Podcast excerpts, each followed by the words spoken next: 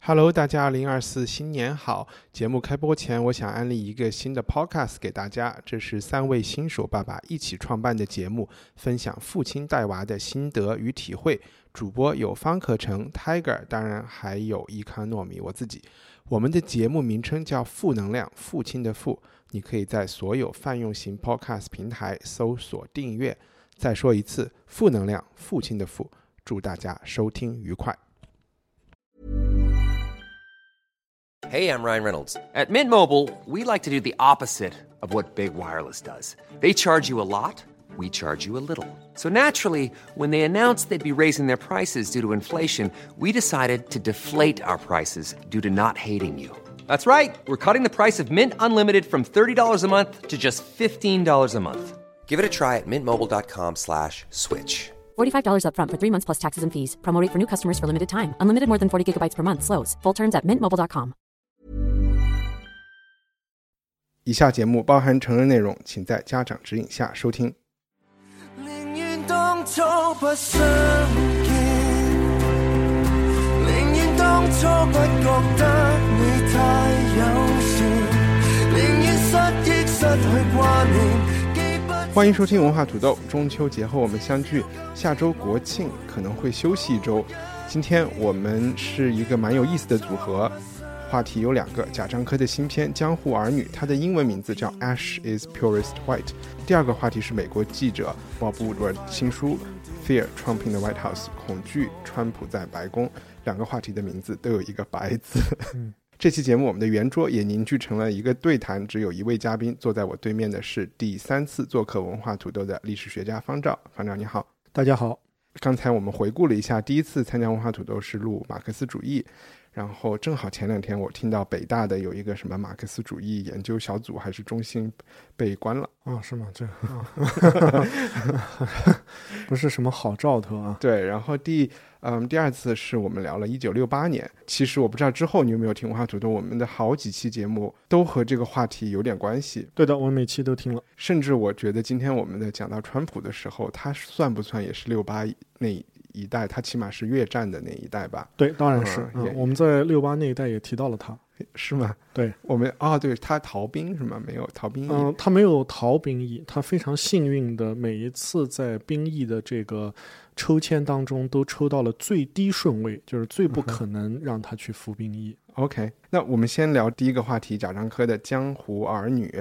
呃，我先介绍一下剧情。这部差不多两个多小时的电影吧，其实非常长，看起来有点像一个悲喜剧。它的基调是悲的，但是里边也蛮多喜剧元素。从二十一世纪初的大同说起，赵涛饰演的是呃一个叫巧的人，他是一个小帮派首领兵哥的马子吧。如果按照港片的这个这个话语来说，这两个人在当地的麻将厅、歌舞厅搞出了一块自己的小地盘，但是也陷入了一些帮派的斗争。在一次兵哥被偷袭的时候，巧拔枪相救，但却不幸的也因为非法持有枪支入狱了五年。出狱以后，他沿着长江三峡寻找兵哥，而兵哥自己也早已不是当年的大哥。呃，然后这个故事就进入了第二阶段和第三阶段，最后他们又相遇，又回到了大同这么一个故事。那我其实，在想问方丈的第一感受之前，想先聊一聊这个时代背景。我们知道，就贾樟柯不少电影描述的都是二零零零年代左右的山西，呃，山西或者是其他的三线城市，甚至是农村。从我个人的经历来说，这是一个特别陌生的一个环境，因为。零一年我都已经上大学了，已经出国了好几年了。那个时候谈到的中国是中国那一年入世，那一年夏天，呃，发生了九幺幺，秋天吧，就在这个时候，申奥成功。那个年代，中国的门户网纷纷在美国上市。所谓的这种载入史册的这种叙事，是一个这样的中国。但是贾樟柯记录的完全是另外一一个叙事，一批人和他们的故事。我就想问一下，你又是学历史的，你怎么看零零年代贾樟柯记记录的这个零零年代？呃，当然，对于历史学家来讲，零零年代可能是很少人会关注的一个问题啊。为什么？啊，因为哦，因为太近了，因为它太近啊嗯。零零年，我觉得就像你刚刚提到的，嗯，中国在进入一个拥抱全球化的过程中，那贾樟柯实际上是去揭示了那些呃没有接触到全球化的。它保持了中国九十年代经济高速发展以后产生的各种社会现象的这么一个地方。嗯哼啊，那当然，我们今天谈到西方民粹主义的兴起的时候，也会触及到这个话题。就即便在美国这样一个人均呃经济水平非常高的国家，依然有大量的地方它是没有接触到全球化的。嗯啊，那我或者对他没有分到全球化的红利，对他们肯定是接触到了，甚至是被伤害了。对 对对，那嗯，文化土豆前几期节目也谈到了一个正在热播的一个热门的艾美奖获奖的电视剧，叫《Sharp Objects》，啊就是是利器。嗯那么它反映的那个小镇，其实就是没有接触到全球化红利的一个美国的小镇。嗯那贾樟柯镜头下的山西大同，呃，也是这样子的啊、嗯它其实也是反映了山西大同这个地方在没有接触到红利之前，它的社会状况是什么样的嗯，啊。当然，今天的大同和零一年已经发生了巨大的变化。对，因为我们一提到山西，就觉得都是煤老板，也许那个时候也有煤老板，只不过我们看到的是煤矿工人。因为在零一年的时候，实际上朱镕基已经上台很长时间了，嗯这个国企的改革已经发生。那么所谓的阵痛的结果，我们在这个影片中也能看到。当然，在贾樟柯其他的影片中也嗯反复出现的一个主题，就是国企的这些员工，他们面对的是呃上层的这种贪污，导致他们的生活没有着落，嗯他们可能要到新疆去种，嗯他们他们打趣说到新疆去种哈密瓜，其实是去新疆继续采矿。那么到今天为止，山西当然也有很多的煤老板，但是发生变化的是，在这个影片的最后的这一幕里面，它有一个建设的非常漂亮的高铁车站，嗯，整个大同的面貌都焕然一新了啊！这是因为国家有巨量的资金投入到地方政府和地方企业去嗯，以房地产作为三四线城市的核心的经济支支柱，取代了原来的这些国有企业嗯啊，所以这也是贾樟柯他他的电影的背景之一吧。嗯，电影一开始，当时他们住的那个地方，或者是他们那个社区吧，电影人物的社区，他们很多家属都是煤矿工人，然后他们正在喇叭里声讨有一个所谓侵吞了国有资产或者即将侵吞国有资产的厂长，厂长。其实这个也是在整个中国各个行业我们都看到。看你从什么角度来讲，有的人又觉得他们其实是做市场经济的真正有动力，或者是我我不知道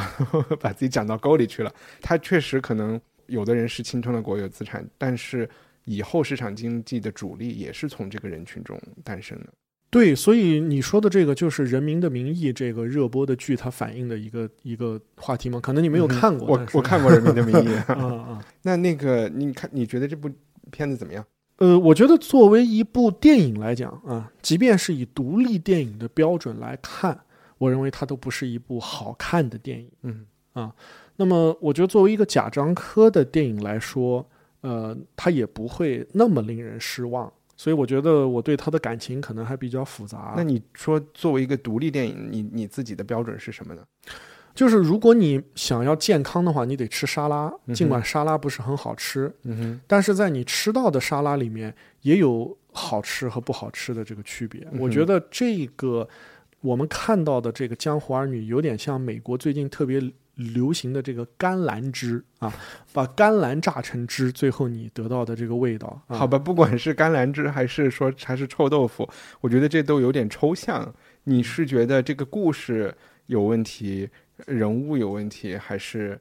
对我觉得或者他缺什么东西？我觉得他的故事和人物都有非常严重的问题。这部电影的整个故事，呃，他没有达到一个呃，起码是贾樟柯的，就是他希望所做的那么好啊、他呃有呃我们看到的版本有一百三十七分钟的时间，嗯在电影节上的版本还有更多的三四分钟的时嗯间。嗯、在一个接近两个半小时的。有着这么一个，有人戏谑说这叫呃什么山西故事或者什么大同故事啊，这是因为最欣赏贾樟柯的美国电影导演马丁斯科呃塞塞斯啊、他有这个对吧？美国往事啊，这样。那么，但是他没有达到那样一个紧凑的这么一个叙事的节奏，他嗯没有呃环环相扣的情节。其实我觉得前三分之一还行，我讲三分之一是因为呃还没看电影的听众知道就可以了解，这部电影是分成了上中下，对，有一三幕就和《江河故人》一样，对，前三分之一就是他们在当小混混，就是闯江湖的那一段，我觉得那一段还是挺吸引我的。他在塑造这些人物，然后讲他们的命运可能出现了什么问题。其实看到赵涛拔枪救他，到了一个小高潮，第一部分结束，我对第二、第三还是蛮期待的。嗯第二、第三看了以后呢，我觉得更多的是可能是视觉上的东西、音乐上的东西和一些安排的一个连一个的桥段，就是甚至我说的一些喜剧元素对在吸引你。但是真正这个故事好像是没有就断掉了，对，呃，下面两段就是一些段子拼凑起来的感觉了。是这样，嗯是这样。对，就是在赵巧巧出狱之后，嗯，这个电影的图像元素，嗯嗯，他们希望以各种各样的图像来反映这个时代的风貌的，呃，这么一个技法，就远远超过了用情节和人物的发展来呃塑造这些了。而且，因为你在前三分之一的时候，你出现了很多人物，在电影后三分之二，他们再也没有出现过。嗯哼，那这样的这种嗯、就是很随机的这种事情，其实是呃不完整的啊。比如说你刚刚也提到，最开始在广播站抗议的人，实际上是赵巧巧的亲生父亲，是，但是他再也没有出现过。嗯，就说了一句他死了。对，嗯在狱中探望赵巧巧的人，应该是他的姐姐或者妹妹吧？啊，OK，反正是他的一个家里人，那么他也没有出现过。嗯哼，啊，那么即便是像兵哥的这个女朋友中间短暂出现的这个林家燕，嗯她的戏份也非常非常少。啊，后面出现的几个人物，包括像呃那个我们看到在火车上跟赵乔乔偶遇的，嗯，在新疆呃的这个满嘴跑火车的这个小小商人，他也就出现了一下。嗯所以就是每一个人物都是呃这个生命中划过的一颗流星，他们都太短暂了，但是他们并不光辉。他这样安排是故意的吗？是不是贾樟柯现在不太想讲完整的故事？他想他牺牲了故事的连续性或者是完整性，他又拿到了什么新的东西呢？贾樟柯是一个非常讲究个人经验和个人直觉的导演，嗯但是在《江湖儿女》这部电影中，他把他的个人经验如何转化成一个艺术作品，在这方面，我认为他做的是远远不够的。嗯有非常多他脑中的就是像意识流一样的片段，他用图像和声音的方式。啊，包括你刚刚也提到了港片啊，嗯这个片子里最重要的两首歌，一个是《喋血双雄》的主题曲，叶倩文演唱的《浅醉一生》，嗯呃，另外一个是这个有多少爱可以重来？啊这是这个第一幕和第二幕非常重要的两首歌。那这些歌曲他们都显得非常的，并没有那么有力量，他的故事也没有那么有说服力。是不是因为我们是八零后，对，按理说八零后对这些东西应该是有感觉的。对，他，我觉得从怀旧的层面有，还是应该，我就我就只能去理解，可能比我年纪大一点的七零后看这个东西会更有感觉一些。嗯，从直觉和经验的层面上来说，当然没错，嗯哼嗯，它会给你一种，呃，对于那个时代的直观的印象，呃，但是我们需要的是一个，呃，我们我们不说是一个伟大的小说，它起码应该是个高分作文，嗯，而不是一些闪耀着，呃，这个这个这个，嗯就是歌舞厅的霓虹灯一样的词藻的堆嗯砌、啊，这个我觉得是有区别的。那你觉得贾樟柯有希望通过这个来讲什么东西吗？呃我当然觉得，就是贾樟柯在这个电影中他是有雄心的。嗯其实贾樟柯的每部电影，我想都包含着，呃，他对于呃他个人的经验和他对于呃目前中国社会所面临的这个困惑的这么一种呃尝试性的解答吧。嗯哼，嗯，我想就像嗯很多喜欢这种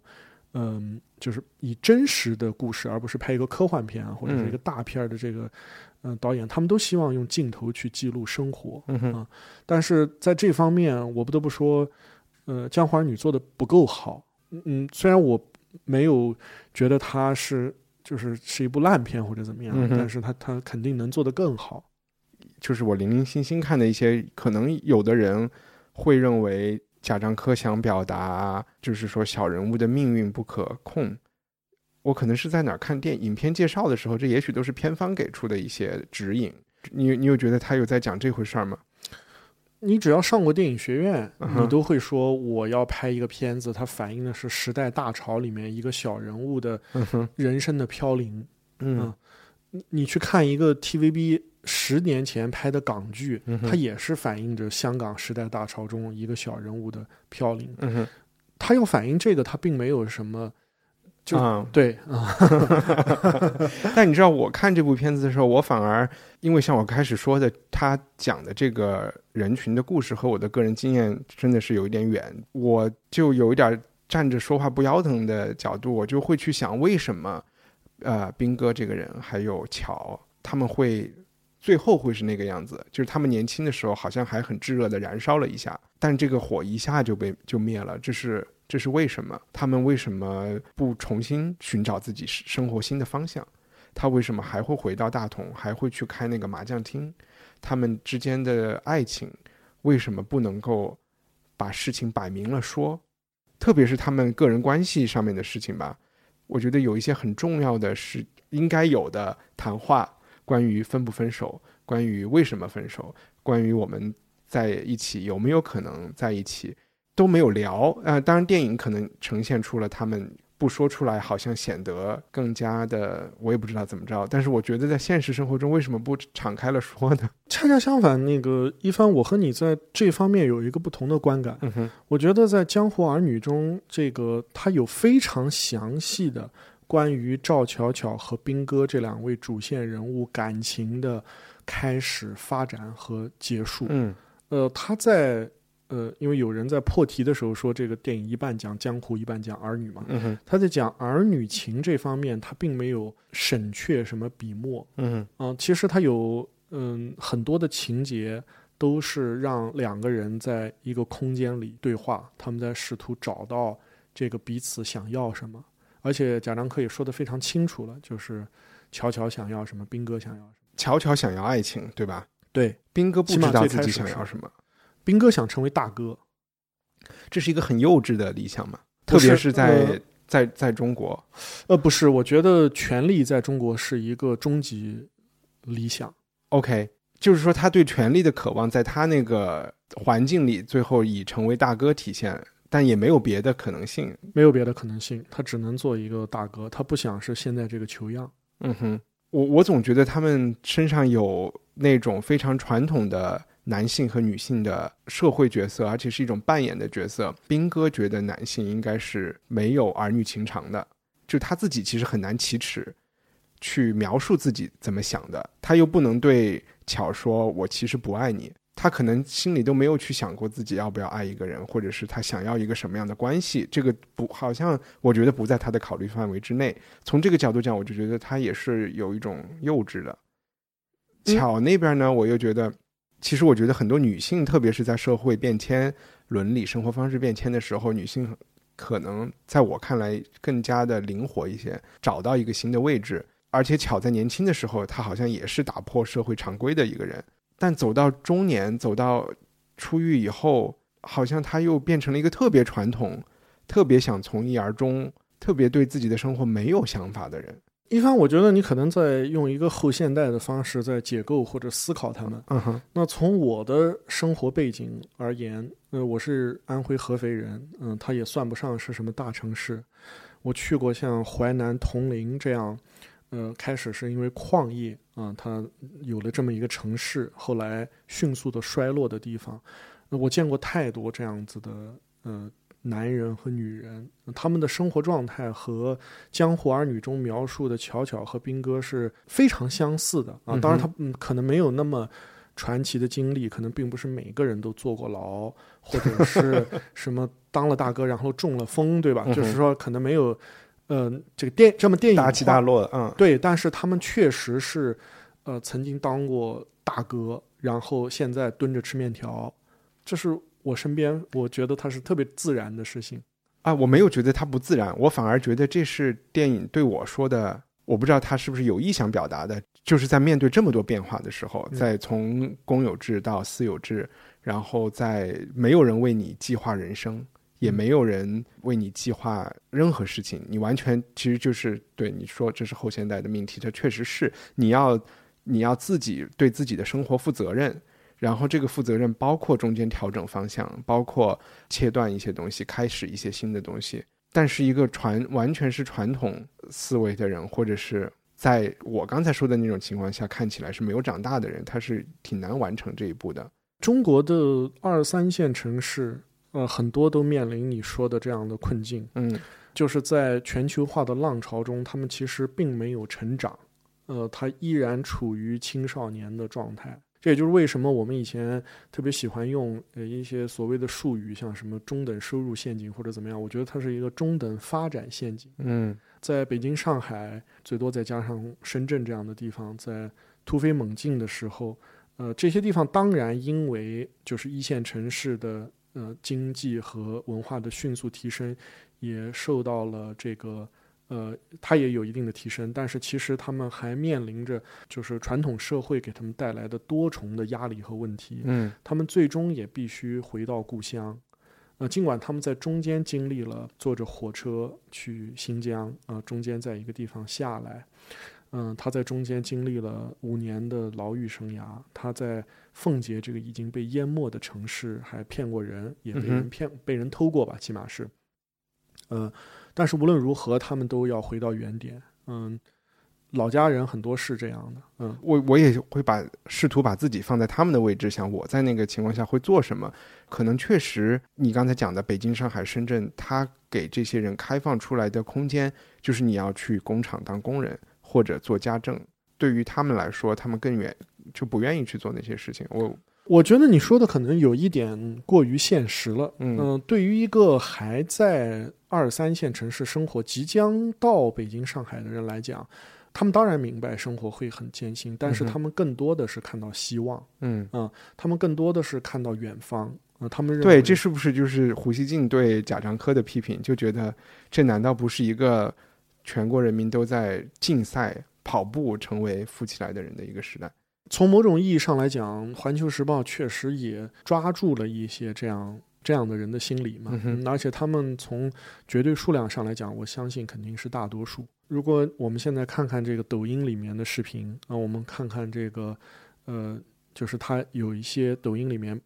完全就它的它的情感性的这些节目，啊，它反映的都是非常保守和朴素的感情。你想的抖音里的情感性的节目是什么？是自媒体做的，还是还是专门为抖音有节目做出来的？这个你可能不熟悉，就是在抖音里面有大量的这种拍的三五分钟的小短片啊这讲啊社会伦理性的一些啊，东西。啊，我只看过那种搞笑的、出糗的这种。嗯，没有，还有很多是跟社会伦理有关。待会儿你分享一些给我，啊，没问题。好有意思。嗯，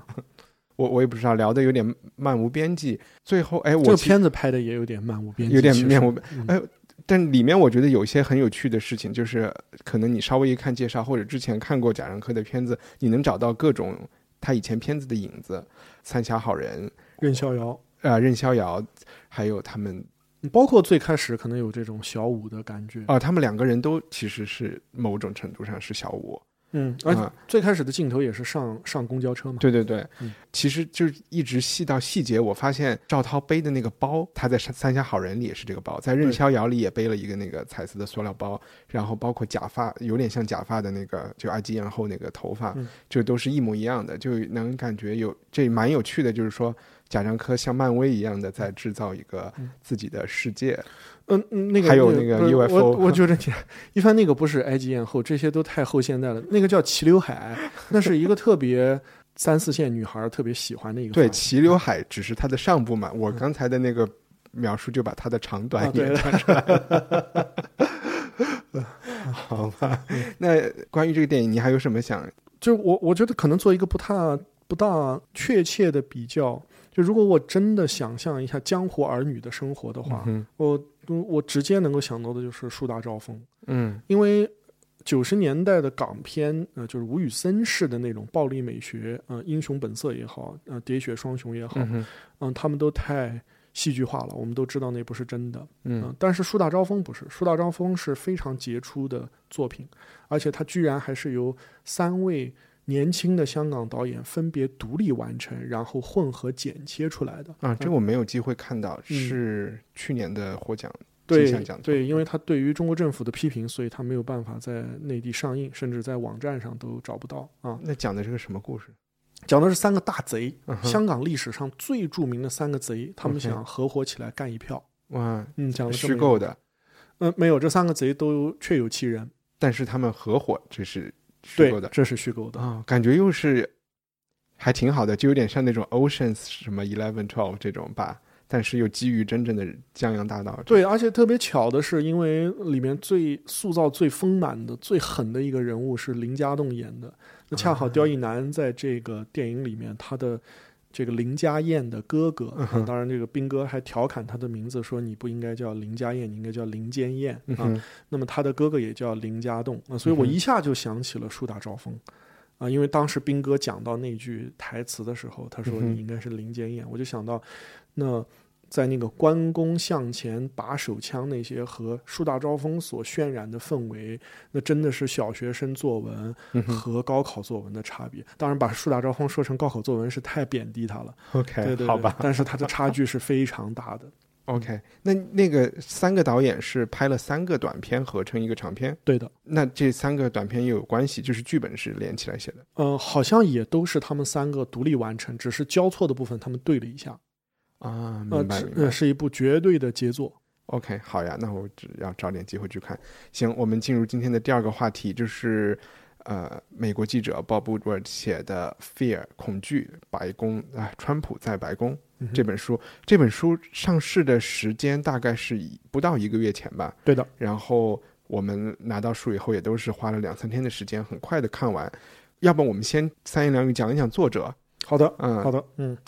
那 Bob Woodward 呢，可能是我觉得最适合，也有最有资历能够写呃 Trump 在白宫这样一个话题的人。呃，他是当年报道了尼克松水门事件的两位记者之一，他目前也是在任的呃《华盛顿邮报》的个副主编。嗯哼啊，他也是一个有着三十年的这个政治新闻写作经验的人，他也有独特的资源，能够接触到所有的特朗普内阁以及特朗普的对手的啊、内阁，还有美国国会议员的这样一个作者。嗯呃，所以这本书在出版之前就受到了普遍的关注。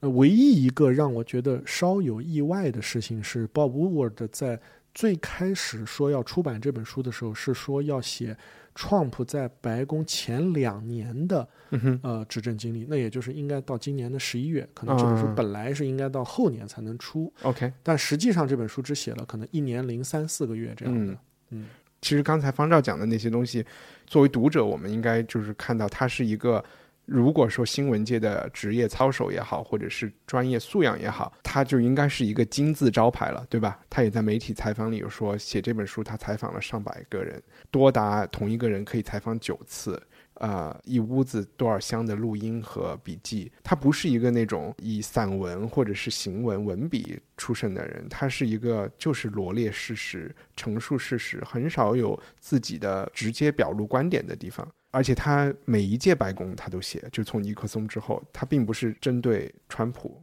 对啊，对吧？在出版之前，他还给川普打了一个电话。你你有看那个录音吗？哦，这个没有。就有一个视频，这本书出版之前，他就去给川普打了一个电话，而且说：“总统先生，我能不能录音？”总统也说可以录，然后他就有一个二十多分钟的谈话，就全部放出来了。这个电话呢，其实两边都在表演，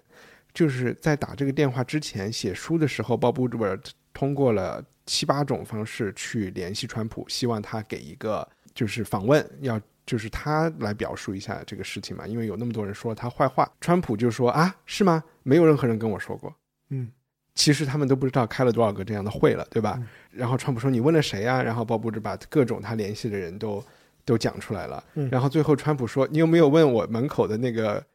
就是那个秘书？嗯，他说那个你没有问他，就相当于没有问。但是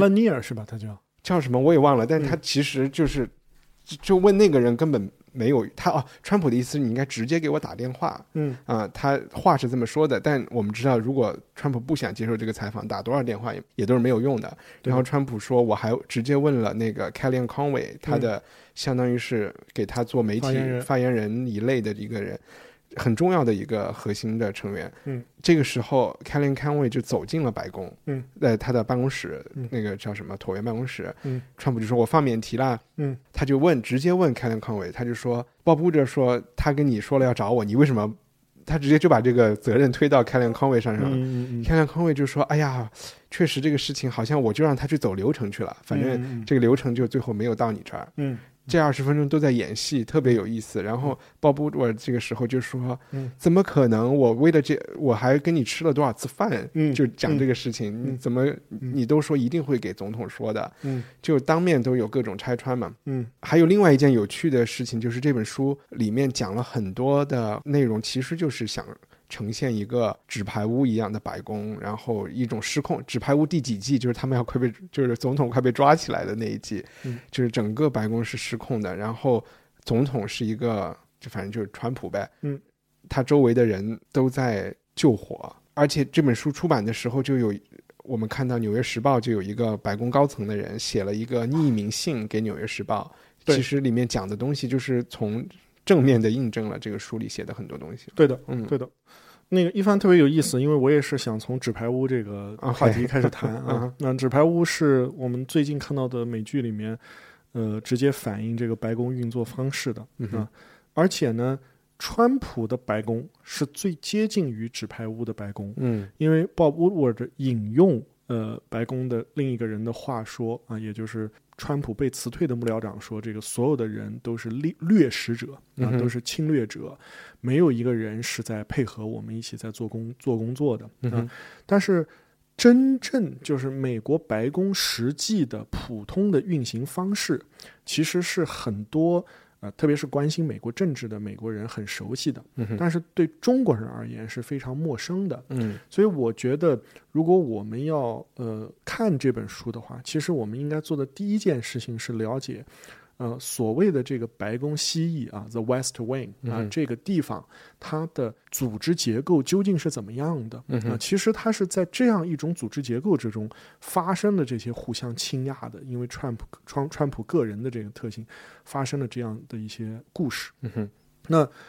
跟纸白屋不同，我还想，我其实想推荐一个更老的一个美剧，它就叫《The West Wing》。嗯哼。啊。白宫风云，白宫风云对的，对的，对的啊。那么你刚刚提到的这个人，他就是嗯，就是白宫风云中也有啊，她也是个女性扮演的，就是白宫的发言人啊。嗯。那么在这本书中有一些特别关键的人物啊，比如说呃，美国白宫总统的幕僚长，那、这样一个职务，其实在对外的新闻报道中是非常少提到的这样一个嗯人。其实他是在白宫的运行中有非常非常关键的角色的。那么川普现在已经换了第二任幕僚长，嗯而且发给《纽约时报》的那篇匿名评论被认为是呃江凯利指指使他的副幕僚长写的。那目前啊几乎所有的证据都指向了这样一件事情，这是非常非常糟糕的。但 John Kelly 现在已经走了，对吧？没有，啊，还没走呢。没有，天哪他在任的幕僚长。OK 嗯对的啊。哇，好刺激，我都不知道，这是你在哪儿看见的？呃，这是目前主流媒媒体报道的，就是因为这个信出来以后，呃，他们非常非常的愤怒啊，嗯么他们一直在寻找这个人。那现在 他们让他们让让 John Kelly 去查是谁？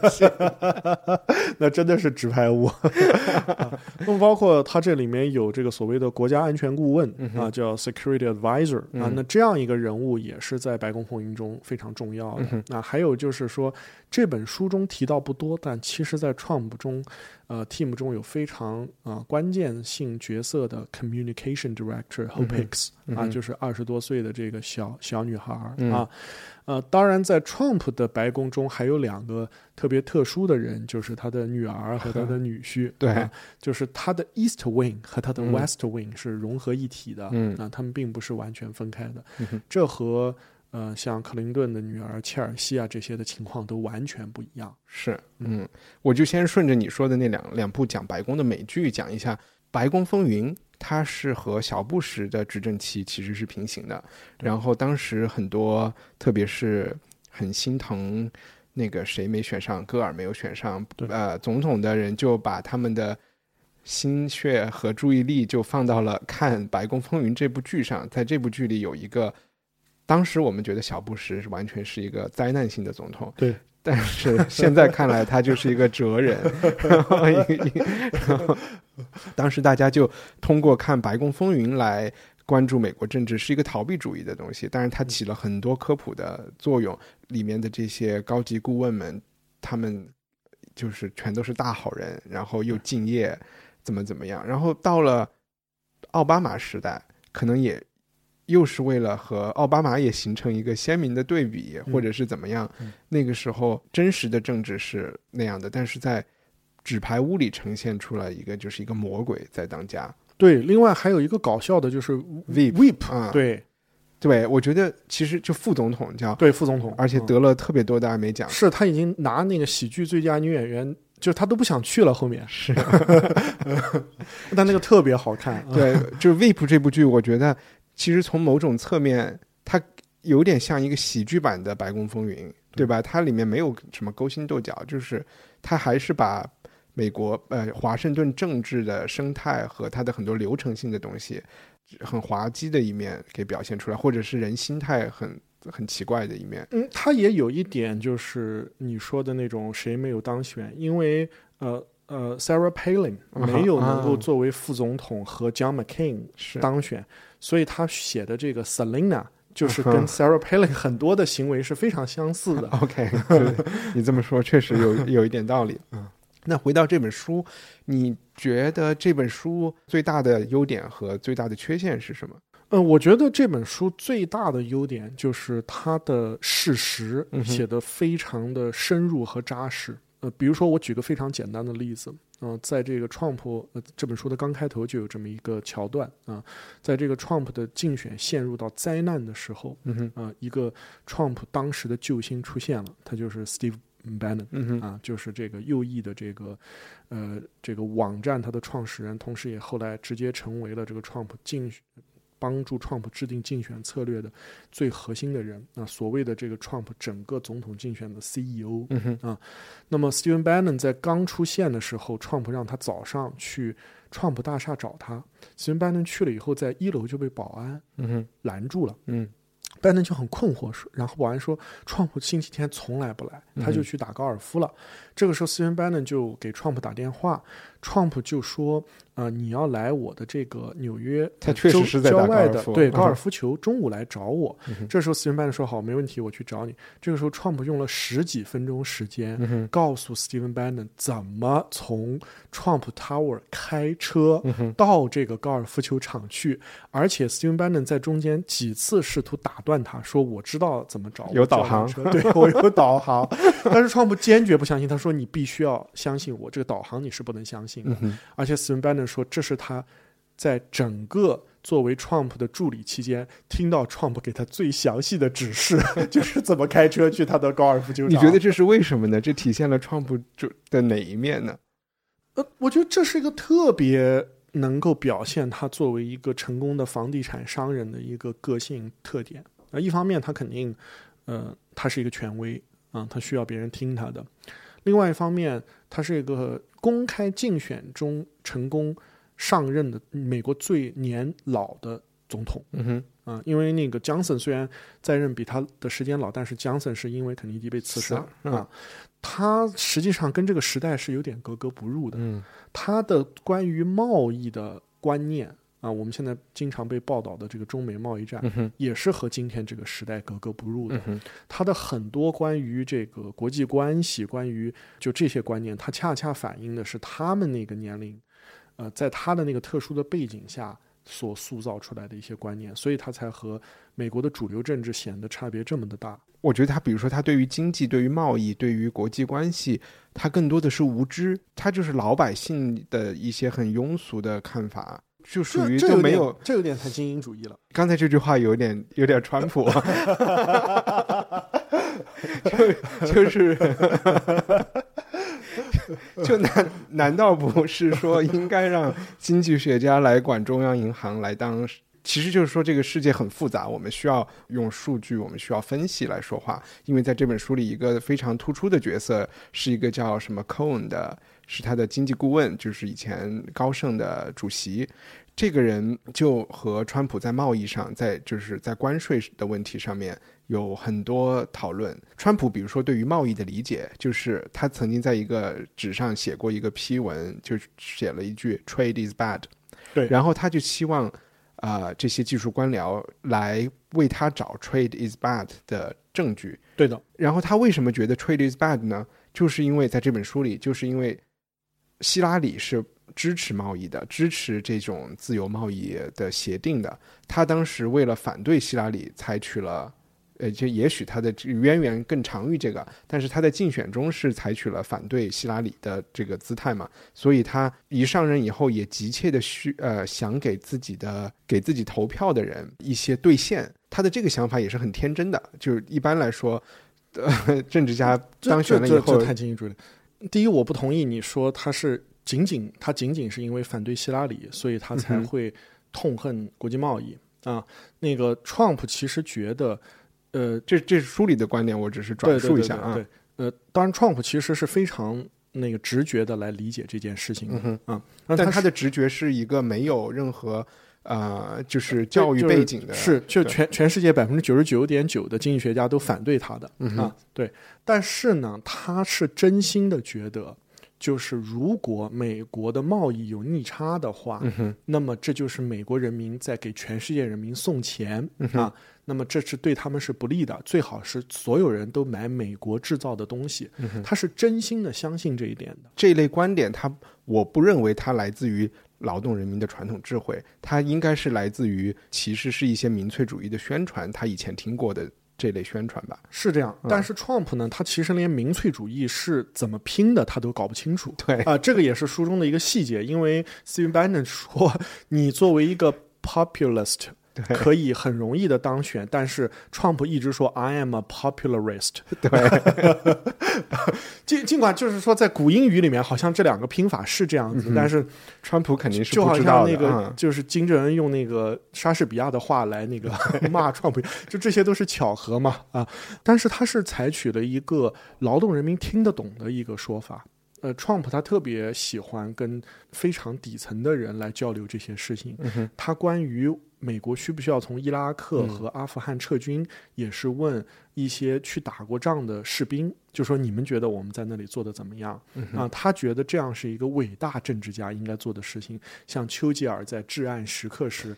做的那样。那你觉得他是很策略性的？他知道士兵会说什么，然后他把士兵拉来和这些官员一起开会，像毛泽东一样，直接就说我要和士兵。哦，他不是个阴谋家啊，他觉得这不是他的？他不是他不是那个阴谋家，嗯他就是，嗯，他有很多很错误、很坏的直觉，嗯哼，呃，他的这些直觉就告诉他，呃，就比如说你说的 “trade is bad”，嗯哼，呃，“we are getting out of Afghanistan”，啊，然后这个怎么能有一个特殊的检察官能质疑我的权利？我都已经当了美国总统了。还有就是说，为什么联邦政府不能直接印钞票呢？我们直接印钞票就能解决所有的呃问题了呀？这些都是他的直直觉。所以有人我不记得在书里是谁，就说川普对世界的理解是一个五六年级的水平。其实我觉得这些都有点精英主义的说法。我我其实不觉得，我觉得前一段时间也有一些人直接就质疑他的他的心智是否健全，他是否需要看心理医生。对，首先他是一个自相矛盾的人。对他并不，他就是他早上和下午发的 Twitter 可以直接是两种完全不一样的观点。他的注意力，这也是他的周围的人说，永远是被电视或者是最新、最光鲜哪个东西叫的最大声吸引住的。他没有计划。就比如说这里这本书开篇就讲，这和我们中国前一段时间发生的萨德系统有点关系。美国要在呃南韩部署萨德系统，要花多少几十亿美金，然后川普觉得凭什么我们在那儿驻军也花很多钱，萨德又花很多钱，这事儿我还要我们还要和韩国有一个自由贸易协定，我们和他还有逆差，他就决定说你们快去起草一个文件，我们要和相当于要和南韩终止自由贸易，其实就对对吧？其他人都疯了，就觉得首先在萨德那。部署在南韩可以比部署在阿拉斯加早七分钟还是四分钟知道，十几分钟吧，十就把十几分钟北韩有就七秒北韩发一个核弹头，美国就能知道。对的，这十亿钱是全世界最值的十亿钱，对的，对吧？对的，然后，然后这和贸易也没有关系，而且为什么你又要去把这个贸易给切断啊？所以这张纸，这个经济顾问就从他的桌上给他抽走了，后来他就忘了。他就忘记这件事情。对对对，就他在，所以我刚才想说的就是。他的很多表现是一个智商发展到某一种程度的问题。嗯，但我觉得当美国总统其实不需要智商或者心理有多健全。嗯，罗纳德·里根在他的总统的任期的后后期，基本上开会，呃，从来不听大家在说些什么。呃，里根有一个特别著名的习惯，就是他每次开会都特别准时，因为他根本就不在乎会上大家吵了什么，他就觉得我是个演员，我要把开会这段戏演好，演完我就下班了。这这是这是那个 Bob Woodward 自己也写过的啊。那么。呃，小布什也一样啊。小布什在他总统任期期间做的最多的事情是度假。嗯哼，呃，尽管发生了九幺幺，发生了这些战争，他还不是从那里撤军，他要派军队去打人家。嗯哼，他还天天打高尔夫球。嗯哼，他在听到很多事情发生了以后，小布什都是一脸茫然的。嗯哼，嗯，他也是特别蠢萌的一个呃总统，当然他现在看上去是个哲人了，是。但我觉得不作为，嗯，其实是一种很特殊的共和党的 一一种治理方式，一种无为而治的方式，它是有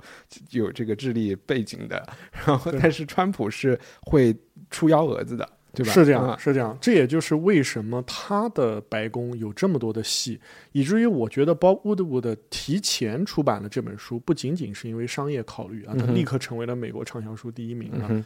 而是因为它确实有太多丰富的细节了，它值得写三四本书啊。嗯那个 Trump 的 Twitter 也是我见过的，呃，最好玩的 Twitter 之一啊、我印象特别深刻。以前我从来不看这些推文啊，他居然叫印度尼西亚的总理说他是 My favorite Prime Minister in the world，就好像总理是一道菜一样。哦，就就是说，他真的是一个嗯。因为政治明星往往他有像希拉里那样嘛，他都有很多这个很 stiff 啊，就是他有非常严肃的一面。但是当你真正去看 Trump 的时候，那你会发现他真的非常可爱，他就像伦敦上空升起的那个宝宝，他就是个川普宝宝 啊。刚才我问你你喜欢他的地方，我们也听到有很多历史细节。我我想先说一下，我觉得这本书可能有一点小少许问题的地方，嗯有两个吧。嗯，第一个可能不算是问题，只是我看完了以后稍微有一点惊讶。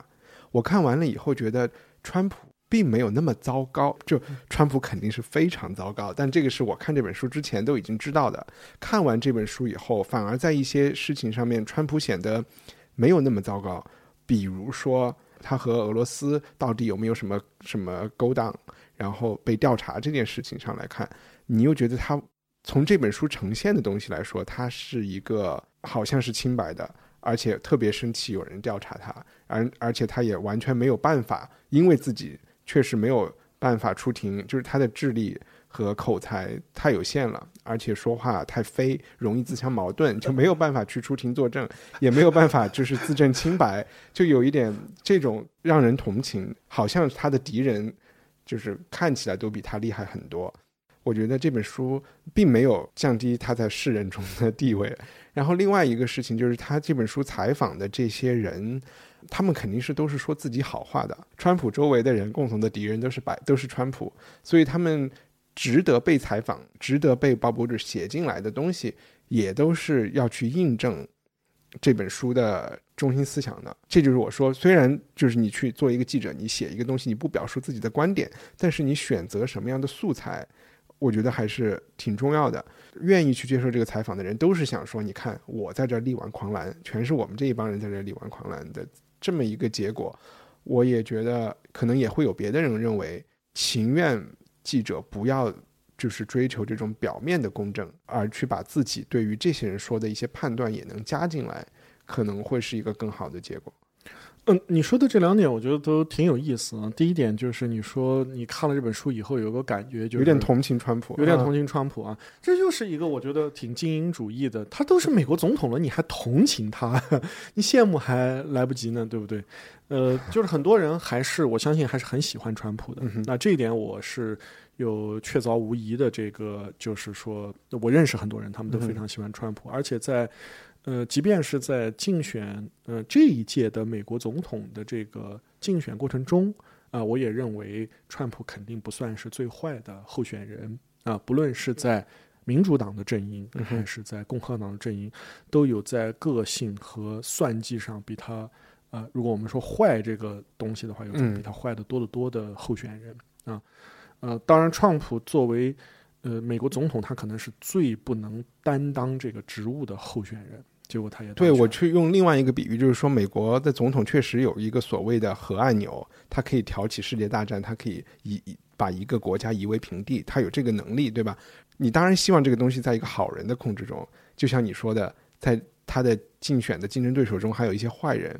但是他可能就是一个疯子，你知道吗？或者是一个小孩儿，他的那个风险是也许是更不可知的。但我觉得这并不值得，就是呃，我们去对这本书啊、产生什么样子的判断。呃，Bob Woodward 这个人也比较有意思，他其实和 Trump 和 Trump 的团队都保持着相对良好的私交。嗯哼，他之前还做过专访，嗯对他并不像 CNN，嗯他也不像《纽约时报》，嗯就是已经被 Trump 认为是不共戴天的敌人。嗯啊、尽管 Trump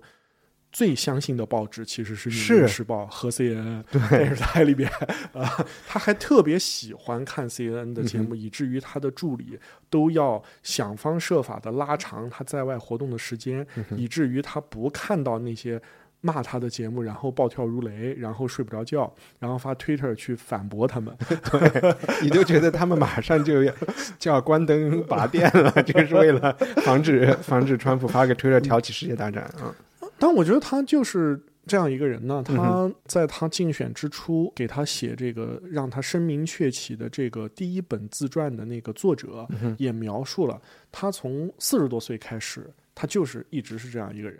他在这个学徒这个真人秀中，他也是这样一个人。呃我觉得从这个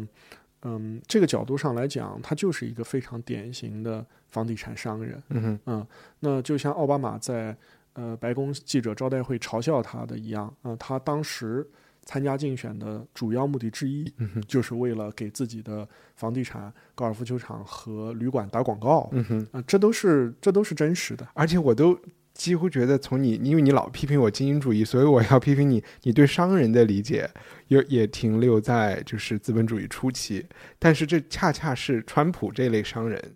有的这种特色。我为什么这么说呢？就是其实你看他的经济顾问 Steve Cohen，呃，他也是他是高盛的主席 Gary Gary，Gary Cohen，他就应该是就是就是帝国主义时期的一个商人了，对对吧？对，那不是一种咄咄逼人的商人。他说他为了为了说服川普不要去做一个梦，把所谓把美国的制造业在复兴，他每个礼拜都去给川普看最新的就业数据，都是美国人自愿的在离开制造业的。这些工厂，川普还很不解地问他为什么他们要离开制造业，他就说因为他们想在有空调的地方坐着办公，就这么简单啊。川普在里面体现出来的这种商人，就是是一种很短视的，他是很多事情都用钱去衡量。他的工作是为全世界真正不需要考虑成本的一个唯一的可能工作，反而他处处用钱来衡量长短、利益计较，特别是在国际关系上面，要不要？他甚至觉得打世界大战就打吧，我们省点钱先。是这样，Trump 他的所有的想法都是基于这个特别简单的一些跟钱有关的想法。嗯哼，呃，比如说，嗯、他现在强力的要求欧派克和俄罗斯降油价，原因是因为美国需要很多的石油，油价降低了以后对美国好啊、这是一个非常简单的逻辑。其实我们知道，在大宗商品领域，呃，事情远远没有那么简单啊、另外呢，他非常希望，呃，起码是之前他非常希望找一个。呃，能够不提升利率的人来当这个新一任的美联储的主席，呃，但是当然最后这个，而且昨天是加息了，是吗？昨天加息川普就特别不高兴，据说是个 bad decision。对，就是他的想法并不是说宏观经济周期需要加息还是减息，他的想法是加息了以后，企业贷款利率就变高了，我就要付更多的钱了、t h a t s bad for business、嗯啊。那么他唯一留下就是 Gary Cohen 的，因为 Gary Cohen 每次给他看那些 PPT，他都非常不耐烦，他都觉得非常的生的嗯。呃生气啊，这好像一个数学不好的十几岁的孩子，你总是跟他讲啊，这应这道题应该这么算，他很很快的不耐烦。他唯一让 Garen Coren 能够保留这个白宫的经济顾问的这么一个职责的原因，是因为他希望 Garen Coren 和努钦两个人能够推动减减税法税计划案，嗯哼。嗯，在这个国会的通过，嗯啊，那么跟他关系最好的几个国会议员，这些人也都是呃在支持这个减税，在减税这件事上跟他是站在同一边的。但是除了这件事以外，呃，几乎所有的啊、他的法案啊、包括你想，他最开始就许诺要推翻这个奥巴马的这个医疗的这个奥巴马 Care，、他最开始就许诺要建一堵墙、啊，他最开始就许诺增加这个，啊、当然他做到了，他增增加这个国防美国国防本身的这个、呃、预算开支啊，但是他基本上这些事情在嗯、呃国会都是举步维艰的。我我说你精英主义，其实我我也是一个精英主义者啊，我只是说 我不是，啊，对我我觉得，但是我只这是说才是真正的精英主义者的事情是有自我否认。对，然后这个，但是他对他特别好玩，然后但我刚才说第二件事情，你也想就是聊一聊，就是说，我说所有接受采访的人是有自己的目的的，而且他们看起来都特别好啊，你不觉得这是这本书的一个小问题吗？但我觉得现在是在他身旁的所有人，即便他不接受采访，他们也有自己的目的。他和任何一届白宫都不一样，没有一个人是平静的离开的，没有一个人在平静的工作。如果 John Kelly 现在离开了，如果现在美国的司法部长 Jeff Sessions 离开了，如果他的副手下个星期一就要离开的，对，这个 Rosenstein 呃 Rosenstein 他们离开了，他们接受采访的时候，他们也一样会呃提供他们的目前的这个观点。他确实是在一片混乱中，嗯用恐惧作为最主要的力量来统治白宫。实际上，Trump 是第一个说有一个核按钮，我按了以后可以把北韩炸了的人。啊，那个白宫立刻说没有这样一个按按按按按按钮